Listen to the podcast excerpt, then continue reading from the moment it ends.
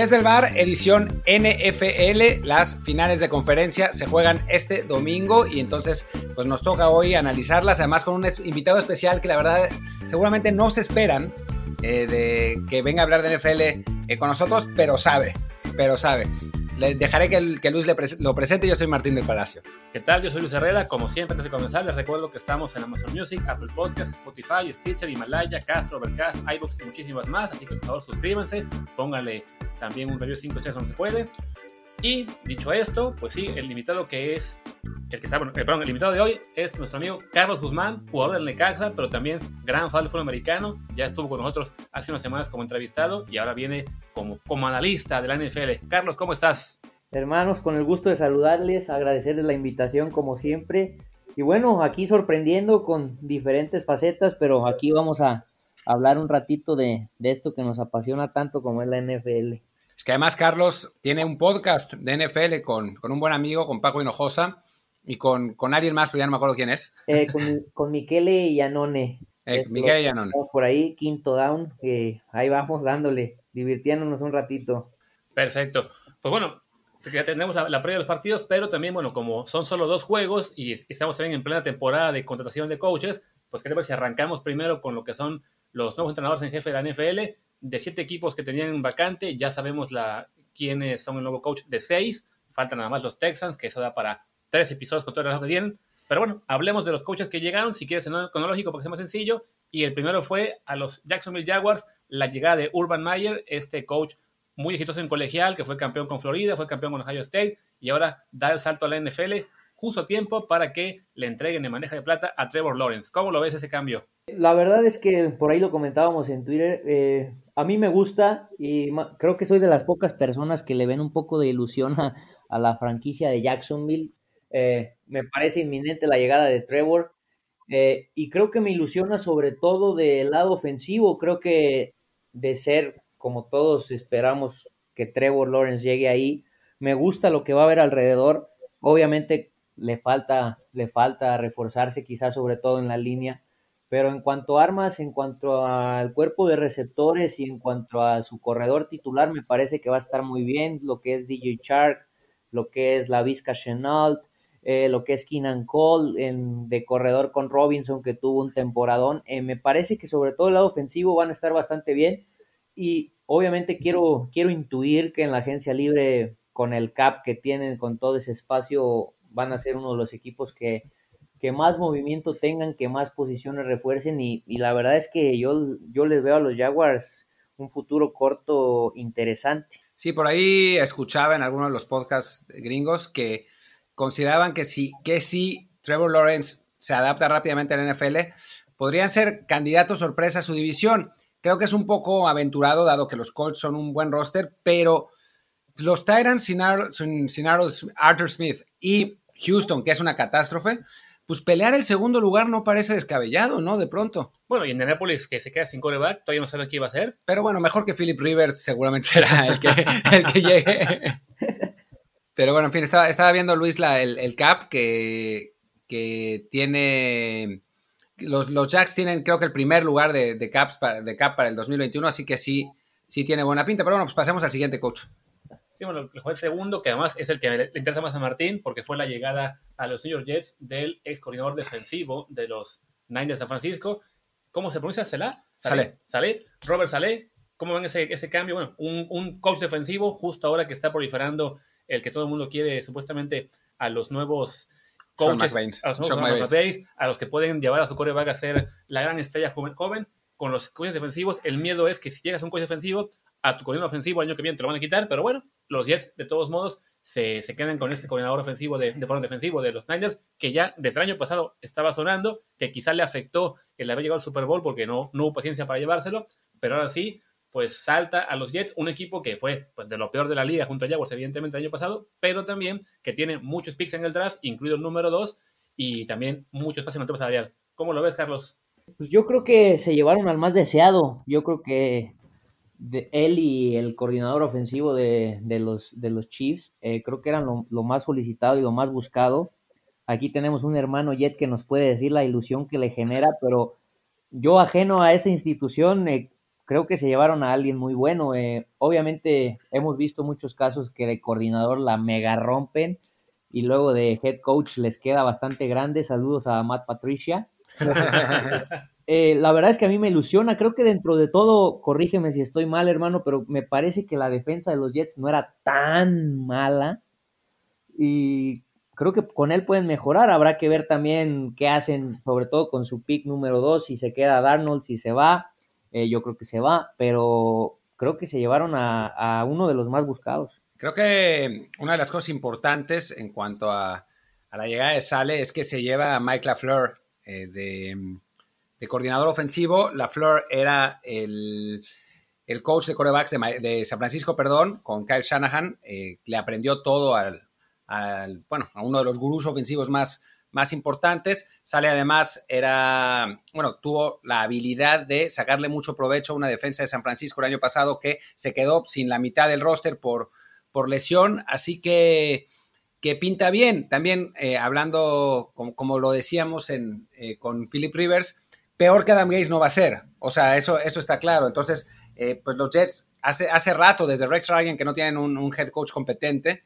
Entonces, pues sí, sí sí genera ilusión, aunque a nivel roster, lo que tienen los Jets más que, perdón, que la defensa estuviera bien, es que tienen piezas, o sea, tienen jugadores como, como Quinn Williams, como Denzel Mims, como Mekai Beckton, sin duda, o sea, tienen jugadores jóvenes con los que pueden armar, pero no tienen por el momento una, pues la línea defensiva, pero más allá de eso, una línea que realmente destaque, ¿no? Así que también les faltan muchos jugadores, pero con la posibilidad de eh, draftear bastante, salvo que llegue de Sean Watson, pero bueno, ya si llegara de Sean Watson, pues ya da igual. Eh. Ya, se ve yo que Martín en algún punto iba a mencionar que de Sean Watson es como que su, nuevo sueño dorado de los fans de los Jets. No solo los Jets, pero bueno, por, por que tienen, sin duda, ¿no? Pues podría ser, podría ser. No es, no es imposible, tampoco es tan probable, no, ya lo hemos hablado, pero, pero es, no es imposible. Así que sí, a ver, la cosa pinta mejor para los Jets de lo que pintaba la temporada pasada, pero no era muy difícil. Pues vamos ahí, ya mencionó Martín a lo que es uno de los coaches que también cambia de equipo, que era coordinador ofensivo de Tennessee, ahora será head coach de los Atlanta Falcons, Arthur Smith, que llega pues para tratar de arreglar ese equipo que no hace mucho estaba jugando el Super Bowl, se cayó durísimo, ya desde el año pasado había andado dando tumbos, pero cerró muy bien, lo que le dio al coach Dan Quinn un año más. Este año sí ya se fue todo pues al carajo básicamente y tuvieron que echarlo por ahí de la semana 5. El interino Raheem Morris lo hizo relativamente bien al arranque, pero también se le cayó el equipo al final, así que le dieron las gracias. Y viene Arthur Smith, que le fue muy bien en Tennessee con Ryan Tannehill, un coreback que Miami ya había básicamente descartado, que, era, parecía un boss del draft, eh, y llega a Tennessee, primero como suplente de Mariota, juega por les, porque Mariota no era muy bueno, y da un salto de calidad importante, que lo hizo ya incluso tener un, contrato millonario de, de coreback franquicia, pues ahora para Atlanta está el hecho de que con Matt Ryan, por edad y por contrato, está en, esa, en ese punto en el que uno dirá, no, pues a lo mejor ya deciden cambiar a otro, pero saldría muy caro echarlo y a la vez con la disyuntiva del pick número 4 en el draft, que podrían quizá conseguir también a un coreback bueno, pues sin duda un trabajo complicado el que le espera a Smith, ¿no? Sí, creo que es una de esas, creo que es de las franquicias donde que más posibilidades tienes o donde no ves tan claro el panorama, como tú lo comentas. Para mí, Matt Ryan se queda se queda porque no veo algún equipo que quiera tradear por él y no veo que dejen todo ese dinero muerto que, les llevaría a cabo el, cortarlo. Para mí se va a quedar. Entonces yo no creo, bueno, no sé si vayan a buscar el coreback del futuro en el draft. Eh, creo que a su nuevo head coach le fue bastante bien, quizá con no tanto, sobre todo hablando de, de Tannehill, pero bueno, pensando en que va a, implantar un sistema parecido a lo que hizo en Titans, creo que para empezar Atlanta le necesita un corredor y un corredor de, gran nombre. Creo que Gurley ya no es lo que era hace unos cuantos años. Eh, creo que Ryan dentro de todo hace sus cosas, sus cosas bastante bien. Eh, tiene buenas armas a la ofensiva, pero habrá que ver. Creo que lo que más tiene que trabajar es su lado defensivo, que me parece fueron un desastre. Lo fueron, lo fueron. Eh, también algo, algo muy importante que tenía Arthur Smith en, en, Tennessee era una gran línea ofensiva, ¿no? Que lo necesitaría en, en, Atlanta, que tampoco fue maravillosa la del, la del año pasado. Así que sí, es, es un equipo con, huecos, pero Smith es un tipo inteligente, ¿no? Y que, que ha sabido sacar eh, resultados de, eh, pues, jugadores que no, que uno no esperaría, ¿no? Como Brian Tannehill, que todo parecía indicar que iba a ser un bust después de que se fue de Miami. Y, resultó, resultó que funcionó muy bien en, en Tennessee. Vamos a ver, pero es, es, un, es una contratación interesante sin duda. Sin duda, aquí el mayor problema para Smith es que llega un equipo que tiene problemas muy serios de cap, ¿no? Estoy revisando aquí en la página de Over the Cap para el año que viene y solamente Eagles y Saints están peor, están peor que, que Atlanta en términos de top salarial. En este momento se pasan como por 36 millones de dólares sea, tienen que cortar jugadores de entrada para quedar, digamos, este, en cero y evidentemente eso limita mucho las posibilidades de refuerzos en agencia libre. Todo dependerá de lo que hagan en el draft. Ese pick número 4 en ese sentido puede servir también para quizá dejar que otro equipo salte por un coreback ahí, ellos cambiarlo por más picks de ya sea más abajo en la primera y también de segunda tercera ronda, pues sí, para quizá darle también un, un, momento de impulso joven a esa franquicia que, que luego el Super Bowl pues se vino abajo y y si ya pues entra en la transición con todo y de que al mismo tiempo pues tienes a, Matt Ryan con 35 años, te puede rendir fácilmente 4 o 5 años más, con Julio Jones que sigue siendo un, un receptor élite en la liga, si bien las lesiones ya le empiezan a pegar. Entonces sí, pues es, será un año complicado, ¿no? se ve que para Smith es un reto más pensando a mediano plazo que, que a la larga, si bien está en una división en la que todos los equipos están más o menos en la misma, ¿no? Con problemas de, ya sea, por ejemplo, New Orleans, que se va a se va a caer sin los Bucks tendrán a Tom Brady quizá un año más y luego igual a pensar en lo mismo. Carolina también le falta un quarterback. Entonces, es una división muy abierta para el que, pues para el que sea en los próximos años, ¿no? Sí, ahorita que mencionaste lo de la línea, hermano, corrígeme si estoy mal, pero si no me equivoco, la línea de Atlanta no anduvo nada bien, pero me parece que todos son primeras rondas, ¿no? Es factible, o sea, no, no me acuerdo bien quiénes son todos, pero sí, por ahí, si, si Martín me da oportunidad de, revisar en lo que... Te doy oportunidad, mientras en lo que revisa Luis, vamos a hablar del el siguiente equipo, el siguiente head coach, que es eh, Brandon Staley, el, head coach de Chargers. Un, coordinador defensivo, el coordinador defensivo de, Rams, el nuevo eh, pues niño prodigio de Sean McVay, que, que realmente cambió y revolucionó por completo la, línea de, Rams, la, la, defensa de Rams y la, convirtió en una de las mejores de la liga. Eh, la verdad es que parece una contratación interesante y es un, es un coach muy, muy joven. ¿Tú cómo lo ves para Chargers? Eh, la verdad que sí, eh, muy, muy joven, como lo comenta. Lo que hizo en los Rams fue espectacular. Me parece que el sistema defensivo que tenían era uno de los mejores o más sólidos en la, en la NFL. Sin embargo, quizá me asusta un poco lo que pueda hacer hacia la ofensiva, pensando un poco en, Justin Herbert. Eh, habrá que ver eh, eh, lo que puede hacer el coordinador ofensivo, que se me fue el nombre ahorita, pero me parece que ya lo tienen, ya lo firmaron también. Sobre todo porque a la ofensiva creo que tienen mucho, mucho talento. creo que la defensiva también, sin embargo, tuvieron por ahí un par de lesiones al inicio de temporada de jugadores importantes que le terminaron costando. Y bueno, lo de Anthony Lynn era insostenible después de dos, tres juegos que perdieron de manera increíble. Y la verdad yo creo que es un, head coach joven que, que, puede dar para muchos años y, bastante bien, sobre todo si aprendió algo de la escuela de McVeigh. Eh, creo que los Chargers van por buen camino. Sí, de acuerdo. Para cerrar el tema de Atlanta que dejamos pendiente, como decía Carlos, sí, todos son la primera ronda los lineos ofensivos. Tres de ellos los tomó Atlanta en el draft, eh, los, los tackles Jake, Jake Matthews y Caleb McGarry, el guardia Chris Lindstrom, Además, fichó eh, hace unos años, bueno, hace, hace, hace, dos años, perdón, a James Carpenter, el guardia que fue elegido por Seattle también en primera ronda, y Alex Mack, que lo tomó Cleveland en primera. Entonces, una línea con una calidad, eh, un, talento importante. Si bien, bueno, por cuestión de edad o lesiones, ya algunos, el caso de Jake Matthews quizá, eh, pues puede ahí sufrir un poco, ¿no? Y bueno, regresando a los Chargers, una... Mi comentario sería, bueno, que lo, que es con Chargers es, sin una, una, vacante que era muy, muy deseada para cualquier coach, teniendo ahí muchas piezas importantes, una gran defensiva, Justin Herbert que tiene pinta de ser un coreback franquicia que puede ser la figura ahí por 15 años.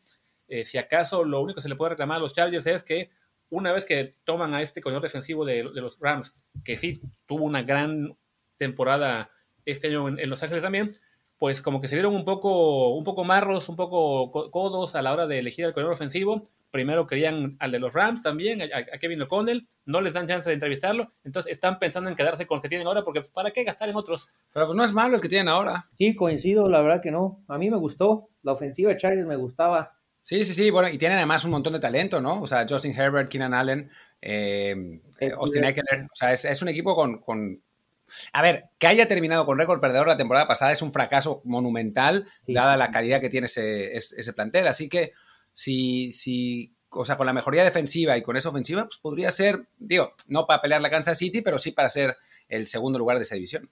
Sí, nos faltó no para pelearle este año, pero ya a mediano plazo, los siguientes, digamos, 5, 10, 15, la pelea sí debe ser en esta división oeste entre Mahomes y Justin Herbert, evidentemente los equipos completos, porque sí, lo que dice Martín, lo que es el roster en sí de, de, Chargers era para más, muy justificado que echaran por eso al coach Anthony Lynn, porque desperdició ahí sí mucho talento que tenía el equipo y muchos partidos cerrados. Y bueno, ahora el caso de, de Brandon Staley, habrá que ver qué, pues, qué tanta diferencia hace como head coach después del, del gran impulso que tuvo como con el ofensivo en un año. Y bueno, hablemos ahora de un una, un contrato, una contratación que creo que nadie esperaba, pero, pero bueno, ahí está. Es Dan Campbell, el nuevo head coach de los Lions de Detroit, que era assistant head coach y coach de alas cerradas, si no me equivoco, de New Orleans, ¿no? Así es, ya había, había sido, eh, había entrevistado con los Jets, por ejemplo, hace dos temporadas, cuando lo da Adam Gaze. Em, después de haber visto la conferencia de prensa de Dan Campbell, de que, ya hablaremos, la que tuvo hoy, pues no es tan sorprendente que no lo hayan contratado, pero, pero bueno, hablemos un poco de su de su capacidad como, como coach, antes de, hablar de sus relaciones públicas. ¿Cómo, ¿Cómo, lo ves tú, Carlos? La verdad que en este sí me quedo un, corto, un poco corto de palabras. Eh, creo que no tengo muy claro el aporte que tenían en Nueva Orleans. Me parece que es una de esas decisiones típicas de los Lions eh, que nadie espera, que nadie supo de dónde la sacó, pero bueno, hay, le voy a dar el beneficio de la duda. Eh, creo que dentro de todo en las posiciones que creo se especificaba dentro de Nueva Orleans lo hacían bastante bien. Entonces, bueno, vamos a ver. Eh, creo que los Lions, al igual que, que, tus Jets, hermano, deshacerse lo que tenían era, era lo principal, la de Adam Gates y Matt Patricia. Entonces, esperemos que tomen un buen rumbo. Creo que la decisión más importante es si entras en, un rebuild fuerte. Eh, adiós Stafford o le das un poquito más y a, ver qué, qué, sucede, a ver qué, qué camino toma esa franquicia. Sí, está, está interesante lo que tienen que hacer con Stafford porque es un buen coreback, ¿no? O sea, sustituirlo por otro, pues algo que les cayera uno de los, de los buenos en el draft, cosa que se ve complicado porque a pesar de que tienen, creo que el pick 6, una cosa así, em, o sea, los, hay, hay otros, hay otros eh, equipos que tienen necesidad de coreback que están más arriba en el draft que ellos, así que, que pues, no, se ve, no se ve tampoco tan fácil, el 7, perdón, tiene el 7 Em, y después lo de Matt Campbell, lo que, lo que habíamos hablado, lo que había dicho de la conferencia de prensa, es que hoy da su primera conferencia de prensa y pues da unas declaraciones rarísimas. Dice algo como, primero, bueno, nosotros eh, vamos a hacer el espíritu de la ciudad, el espíritu combativo que se ha caído, se ha levantado, y entonces, si nos tiras, nos vamos a levantar y te vamos a romper la rodilla. Y si nos vuelves a tirar, nos vamos a levantar y te vamos a romper la otra rodilla. Y si, si nos vuelves a tirar, algo así como te vamos a partir la madre. Y al final de cuentas, después de que nos tires 10 veces, vamos a ser los últimos que vamos a sobrevivir. Así un, una, un, lenguaje súper loco. Sí, no, yo lo que veía de él a la hora de que lo, de que lo, que lo anunciaron y lo que se comentaba mucho en Estados Unidos, es de que es un coach quizá un poco del estilo de Mac Bravel, que llega en ese sentido sin muchas referencias en cuanto a calidad eh, táctica, digamos, como coach, pero más sí de, ser un buen motivador, de un líder del equipo, alguien que ponga en ese sentido una, cultura nueva a pues, una franquicia que ha sido realmente un desastre por, pues, por décadas, básicamente, y que con Matt Patricia sí se fue, la verdad es que le, fue muy, muy mal. El caso de Matt Stafford es curioso porque también se ha mencionado mucho la posibilidad de ya darle el adiós y que pues, es, momento de, de cambiarlo, cuando es en realidad un coreback aún bastante joven. Apenas va a cumplir 33 años, que para los corebacks ahora en la NFL pues, todavía es, eh, le queda bastante recorrido en teoría, y, su contrato de dos años que le quedan es relativamente asumible, ¿no? Entonces, digo, por ejemplo, yo que soy fan de los Pats y se ha mencionado que podrían ir por Stafford, yo digo, pues, venga, dénmelo de una vez, porque a su edad y con, con, lo que cobra, por, perfecto, ¿no? Entonces, creo que Detroit, este año en particular sobre todo, sí como que sería más para reforzar el equipo, Además, seguramente tendrá que cambiar muchas piezas porque muchos jugadores que llegaron eran más bien como que para el estilo de Patricia la defensiva, muy, muy específico, que hay muy pocos equipos, básicamente pues, los que son de la escuela Patriots, como juegan así. Entonces, seguramente será un año de, reconstruir, de, cambiar piezas. Y sí, como que además, además de todo eso, decir, ah, pues, vamos a dejar fuera a Stafford sin tener claro quién es el nuevo coreback, se ve complicado, ¿no? Además de que en, en salarial tampoco tienen mucho, están como que a la mitad del camino pueden liberar espacio relativamente fácil, pero no, no van a competir con los Jaguars, Colts o Jets en cuanto a poder fichar a agentes libres caros, ¿no? No, yo creo que este año los Lions no están para pelear cosas, yo creo que están más bien para, como tú dices, ir, irse deshaciendo de ciertas piezas que a lo mejor ya no encajen en el sistema, ir trayendo gente nueva. Yo creo que pensando más en futuro que, en competir.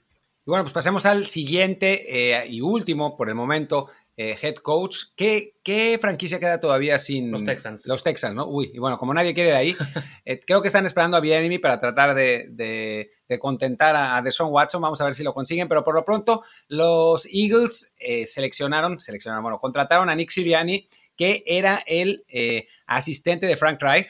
recordemos que Frank Reich era el coordinador ofensivo cuando eh, ganaron el Super Bowl en 2017. Al final Reich sabemos que está en, en Indianapolis en este momento, pero se eh, llevaron a, Siriani, que es como el nuevo, el nuevo gurú. Em, eh, el, el, coreback, el coach de corebacks de, los Colts y se ve, se ve muy interesante, ¿no? esta, esta contratación, los Colts, si bien no tuvieron una gran temporada de su coreback, eh, Philip Rivers, creo que tiene más que ver con Philip Rivers que con el, que con el esquema y la verdad es que ese equipo es, bastante poderoso. Sí, la verdad que sí. Eh, me parece que el mensaje es que se queda Carson Wentz, no sé si estén conmigo o no. Sí, de acuerdo.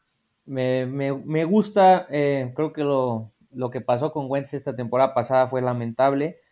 yo después del cambio que metieron ya a Jalen Hurts, pensé que ya no había vuelta atrás, no veía manera en la que Wentz se quedó, pero me parece que todo se está acomodando o todo lo están haciendo de acuerdo a eso para darle otra oportunidad a, Carson. Eh, en lo particular me gusta, eh, fue lamentable la lesión, creo que nunca, nunca, no ha podido recuperar el nivel que estaba mostrando. Estamos hablando de alguien que iba camino a ser MVP en esa, en esa gran temporada. Y creo que los Eagles tienen talento, como lo comentan, creo que en cuanto a roster y así no están para nada mal.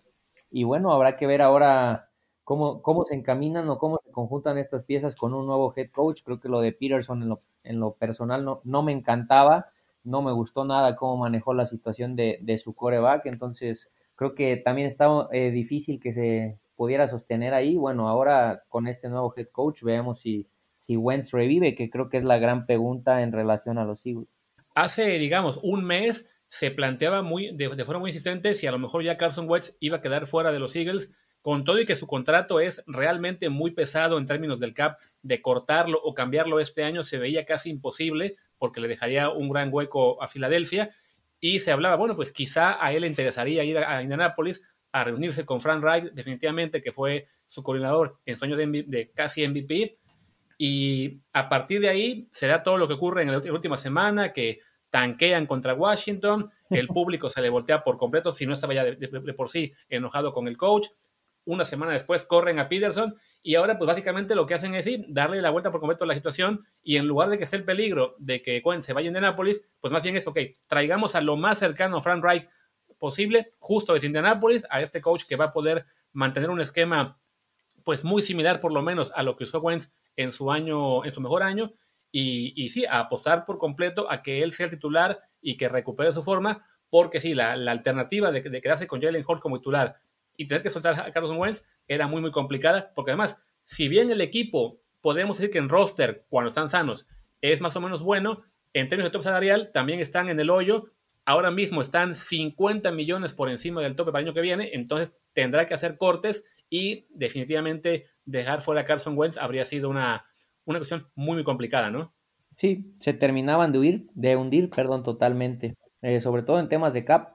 Entonces creo que es la decisión más sensata y bueno, habrá que ver qué piezas tienen que dejar ir y, ver cómo, cómo reconstruyen, como, como estamos comentando, otra vez alrededor de Wentz. Bueno, creo que es momento ya de pasar a los partidos, al Buccaneers Packers y al Bills contra Chiefs. Y arranquemos con la Nacional, que es el primer partido que se juega. Es eh, Buccaneers Packers en Green Bay, con temperaturas que se calcula van a estar en los menos uno, menos dos. La línea me la está enseñando Luis ahora, es de menos 3 para Packers. Y bueno, eh, pues ahí los, los, dejo que digan cómo, cómo ven el partido antes de que yo dé mi acostumbrada conclusión anti-Brady. Dale tú, Carlos, primero si quieres. Eh, yo veo ganador a los Packers. Eh, la verdad que pasan las semanas y cada semana creo que se ven mejor. en todas las líneas, en ambos lados de la bola. Eh, creo que lo que está haciendo Rogers y Adams e inclusive Aaron Jones es espectacular. Eh, yo creo que ir a Lambo y ganarles es muy complicado, inclusive para Tom Brady. Eh, yo veo a los Packers ganando y cumpliendo la línea. La línea, de hecho, arrancó en tres y medio el domingo. Entonces se ve que hay muchos fans de Buccaneers y de Brady confiados en que, en que pueden cubrir. Ya le bajaron ahí medio puntito. Además está el recuerdo de que en la semana 6 los Bucks le ganaron 38 días a, los Packers. Pero bueno, son momentos muy, muy diferentes de la temporada. Eh, y sí, en este momento Green Bay es el equipo que está jugando mejor de la, de la Nacional por lo menos. Y Tampa Bay, con todo el que también cerró muy, muy fuerte y que la semana pasada le sacó el juego a New Orleans eh, cuando eran también el equipo desfavorecido, pues sí, es el, salto a jugar en, Green Bay, en, el clima, en el, con la nieve que seguramente habrá, contra un coreback como, como Rodgers, que evidentemente está jugando a un nivel muy superior, no solo al de Brady, sino ni se diga al de Drew Brees en el domingo pasado. Sí, yo también creo que en este caso los Packers van a ganar y van a cubrir, porque o sea, con, Brady no, nunca se puede uno descartar nada, pero sí, en este caso particular veo mejor en prácticamente todo a, los Packers. Entonces, le tendría que salir todo muy bien a Tampa Bay para darle la vuelta. Bueno, a mí me parece que, el matchup no es tan bueno para Packers. Eh, creo que, los Bucks tienen con esa, con esa defensa aérea en la manera de, de, cubrir bien a, los receptores de, Green Bay. Creo que eh, la línea defensiva de, de, Box, que es quizás lo que mejor tengan, va a hacer sufrir al juego terrestre de, Green Bay. Eh, lo veo, o sea, veo que siento que Aaron Rodgers va, a tener eh, problemas con los blitz de zona de, Todd Bowles.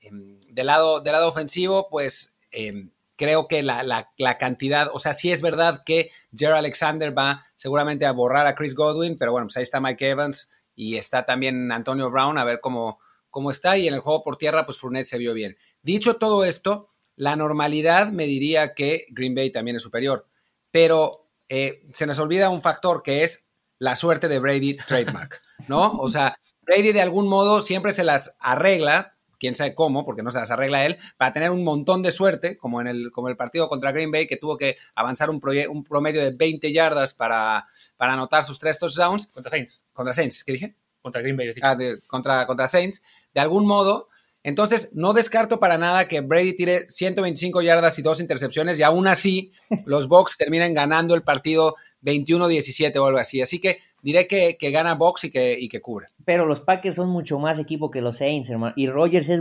es seis veces más coreback que lo que fue Drew Brees ese día, ¿estás de acuerdo? Yo creo que tienes razón en la, segunda parte, que efectivamente Rogers hoy es mucho más coreback que Brees, ah, eso es indiscutible, pero como equipo, ahí sí, como roster completo, los Saints eran probablemente el, pues sí, el más completo de la liga, ¿no? O sea, los Packers, mal que bien, tienen por ahí algunos huequitos, sobre todo en términos de receptores. Después de Davante Adams sí hay un bajón importante en comparación, por ejemplo, con, los, con lo que tiene Tampa Bay, que hasta el quinto receptor te hace unas atrapadas increíbles. Pero fuera de eso, pues sí, cuando tienes un, un duelo de corebacks entre el que va a ganar el MVP y un coreback que sigue jugando muy bien como Brady, pero que en 43 años ya no es tampoco el Brady de hace 5, pues sí hay que irse con, en este caso, con el coreback que es superior, que está en casa, que está además motivado por sí, digamos, cerrar su legado con un segundo año Super Bowl. Y por lo menos por esta semana, yo también creo que, pues, Green Bay es, favorito. Y además con el factor de, bueno, de la, venganza de la semana 6. O sea, como dice Martín, tiene una, una suerte importante que de repente uno no sabe cómo le hizo, pero sí creo que en esta ocasión sí hay un favorito muy, muy claro en el partido. Qué falta, qué falta de respeto de ustedes dos muchachos a la suerte de Brady. Eh, la suerte de Brady es inagotable, como, como, como dicen, como decían en España, la flor. La, suerte de Brady se llama Bill Belichick y la flor era Cristiano Ronaldo. bueno, mira, yo, nadie, nadie sería más feliz que yo de que por fin se acabara esa mentira, pero, pero no sé, lo dudo.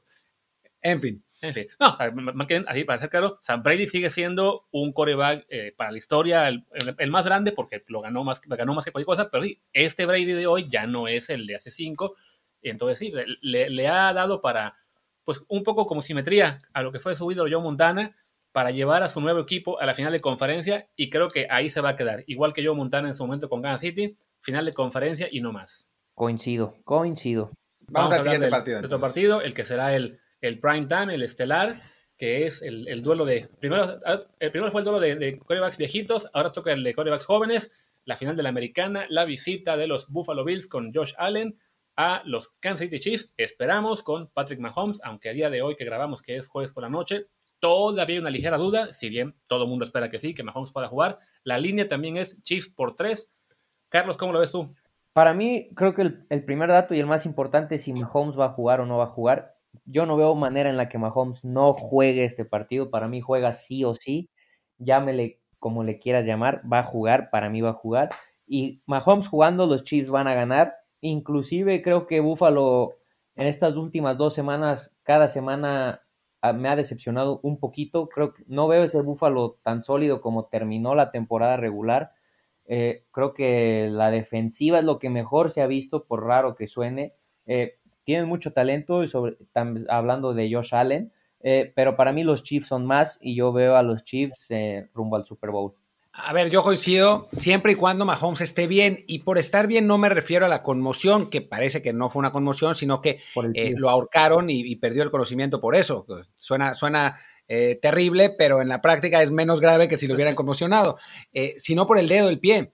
O sea, ya cuando, cuando estaba lesionado del dedo al principio del segundo cuarto, ya no era el mismo Mahomes. Por aire seguía muy bien, pero en cuanto a movilidad, lo veías sufrir, lo veías eh, no siendo capaz de acelerar como normalmente acelera. Y esa movilidad, sin ser la característica más importante de Mahomes, sí es eh, fundamental para el tipo de juego que tiene, porque no, como, como defensiva, no puedes tirarte para atrás y cubrir todas sus, eh, sus, opciones de receptores, porque Mahomes te corre 15 yardas tranquilamente. Y si no puede correr, entonces puedes ajustar, ¿no? Y del lado de Bills, creo que la clave va a ser cómo, cómo sale Josh Allen, ¿no? El, el, partido pasado, como bien dices, Carlos, no jugó bien, eh, tuvo algunas jugadas espectaculares como las que tiene, pero también de esos pases que ya no había estado mandando, que, que pasan a cinco yardas por encima de la cabeza de los receptores o, completamente desviados a cualquier parte. Entonces, em, creo, que, creo que tenemos que esperar a un Josh Allen más sólido contra un equipo como Kansas City, que es quizá el mejor de la liga en marcar al hombre, ¿no? Entonces,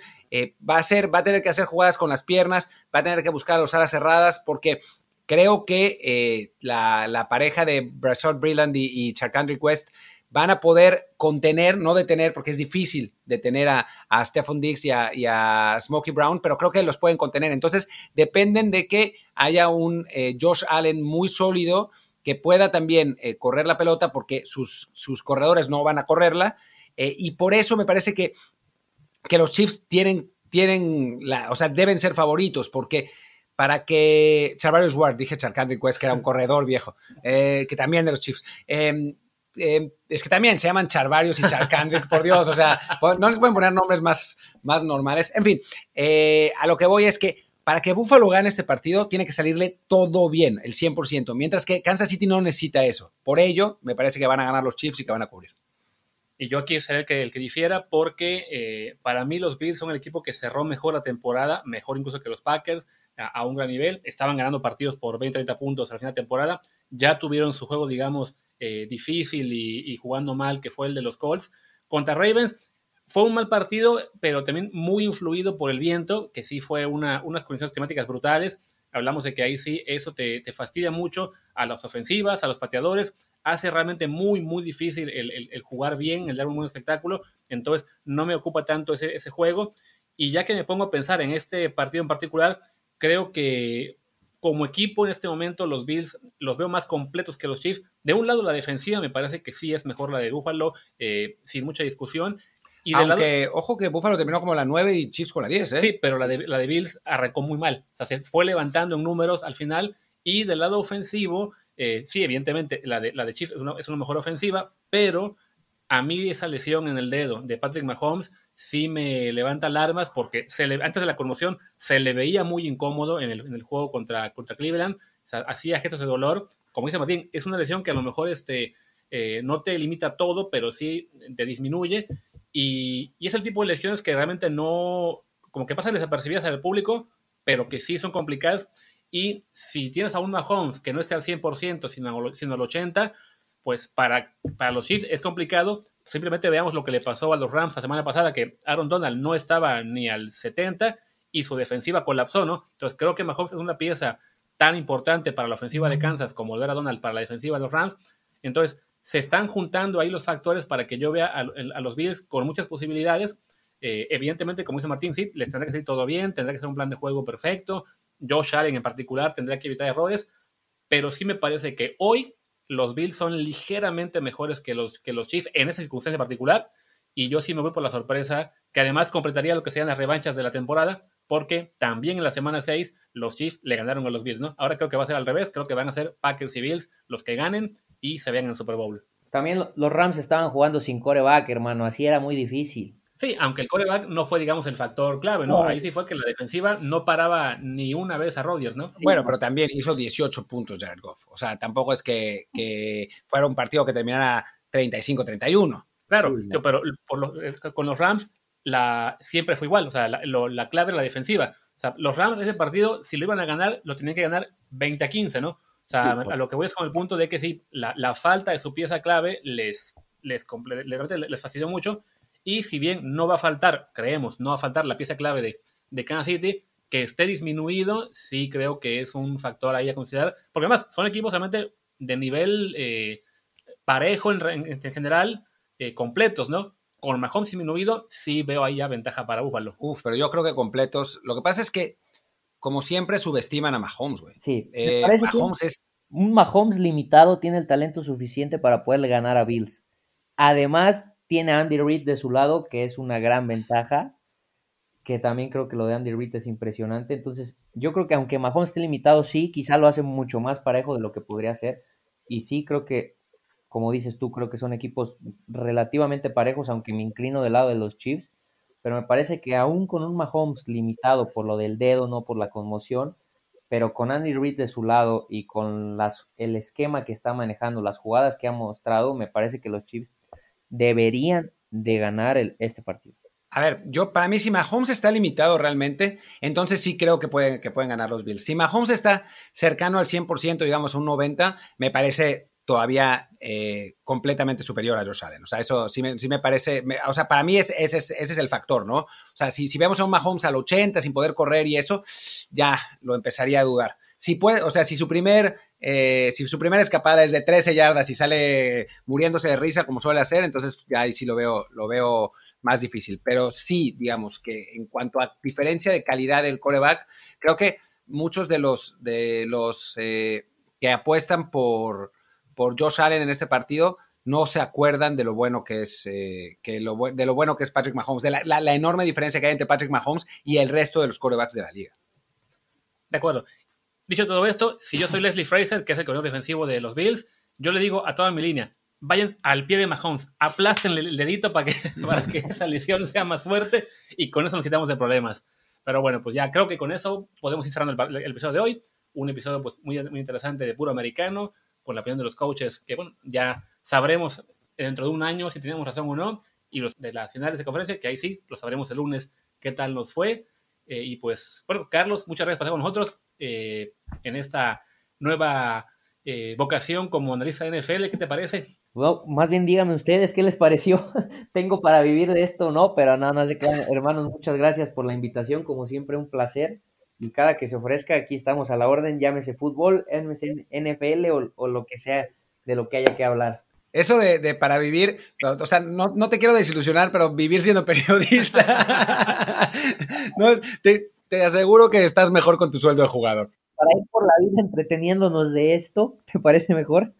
Eso sí, para, ir, para pasarla bien, eso sin duda alguna. Perfecto, pues bueno, Carlos, ¿dónde te la gente en redes sociales? En Twitter estoy como CarGuzmán5 y en Instagram como CGuzmán5. Perfecto, pues bueno, Gracias a Carlos y público. También ya regresamos la próxima semana con más NFL y fútbol. Yo soy Luis Herrera, mi Twitter es arroba LuisRHA. Yo soy Martín del Palacio, mi Twitter es arroba martindelp.